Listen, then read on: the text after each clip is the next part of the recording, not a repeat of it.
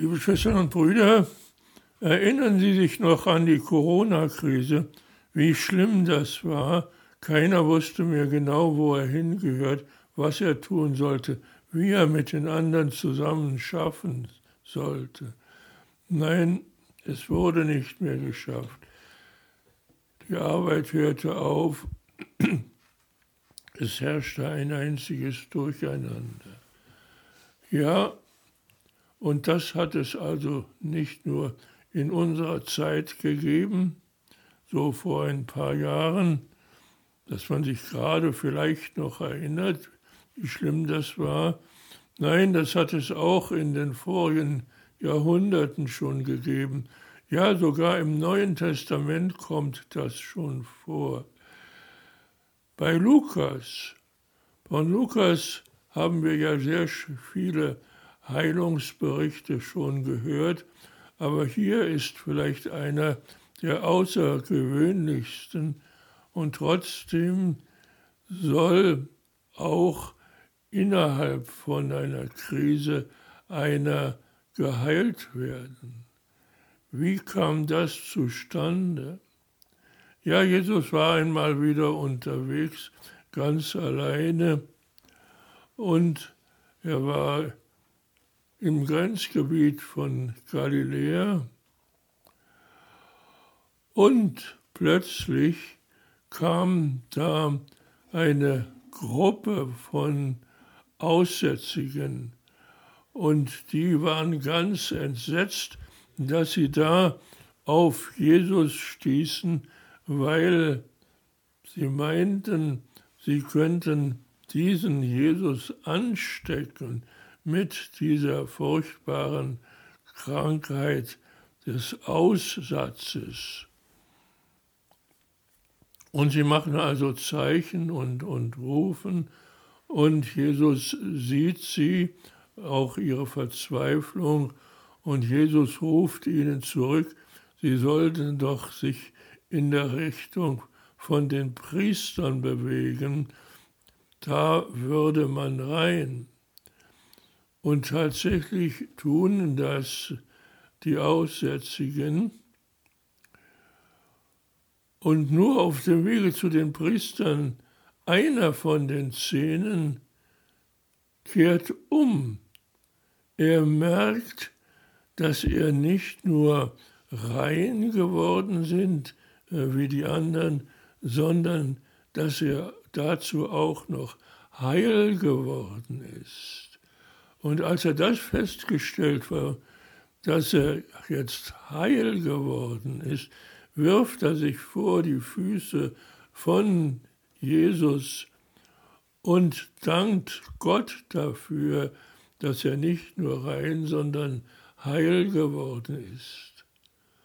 Aber Jesus steht nicht weit entfernt von dieser ganzen Szene und er ist etwas erstaunt über das, was sich hier abspielt. Er sagte, was ist denn hier?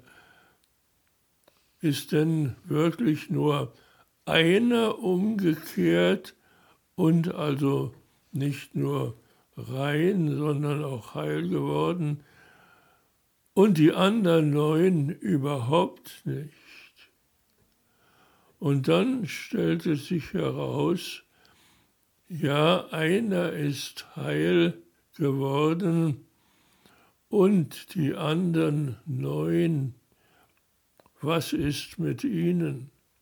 Das weiß man ganz und gar nicht. Aber Jesus schaut diesen einen an, der nicht nur rein, sondern geheilt worden ist.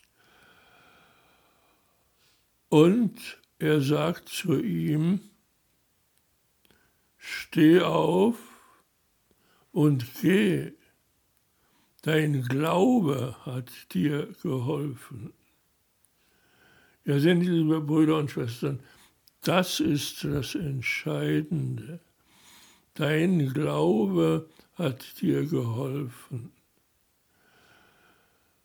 Man spricht von einer weiteren Krise, so einer Corona-Krise, hier jetzt in unserem Land. Wir wollen hoffen, dass diese Krise nicht eintritt und wenn schon, dann nicht mit der Schärfe, mit der Verwirrung wie das vorige Mal vor ein paar Jahren.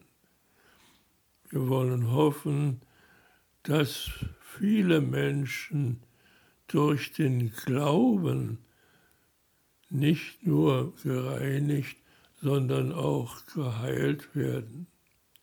Dieser Auszug aus dem, aus dem Lukas-Evangelium ist sehr kurz, aber sehr drastisch.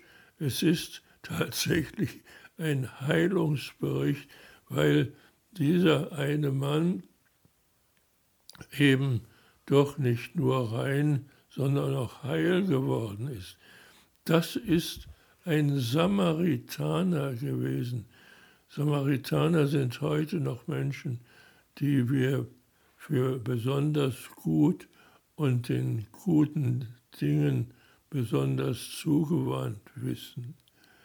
Wir wollen hoffen, dass es keine zweite Krise gibt und wenn, dann nicht so schlimm wie die, die wir gerade hinter uns haben. Der Glaube kann helfen. Jesus ist hier schon der, der wirklich der Sohn Gottes und bei den Menschen ist. Und auf diesem Weg des Menschensohnes zu den anderen Menschen hin kann ganz viel Heilung geschehen, wenn wirklich der Glaube dazu kommt. Gottes Sohn, der Menschensohn, der Glaube hat ihnen geholfen und dafür wollen wir Jesus besonders danken. Amen.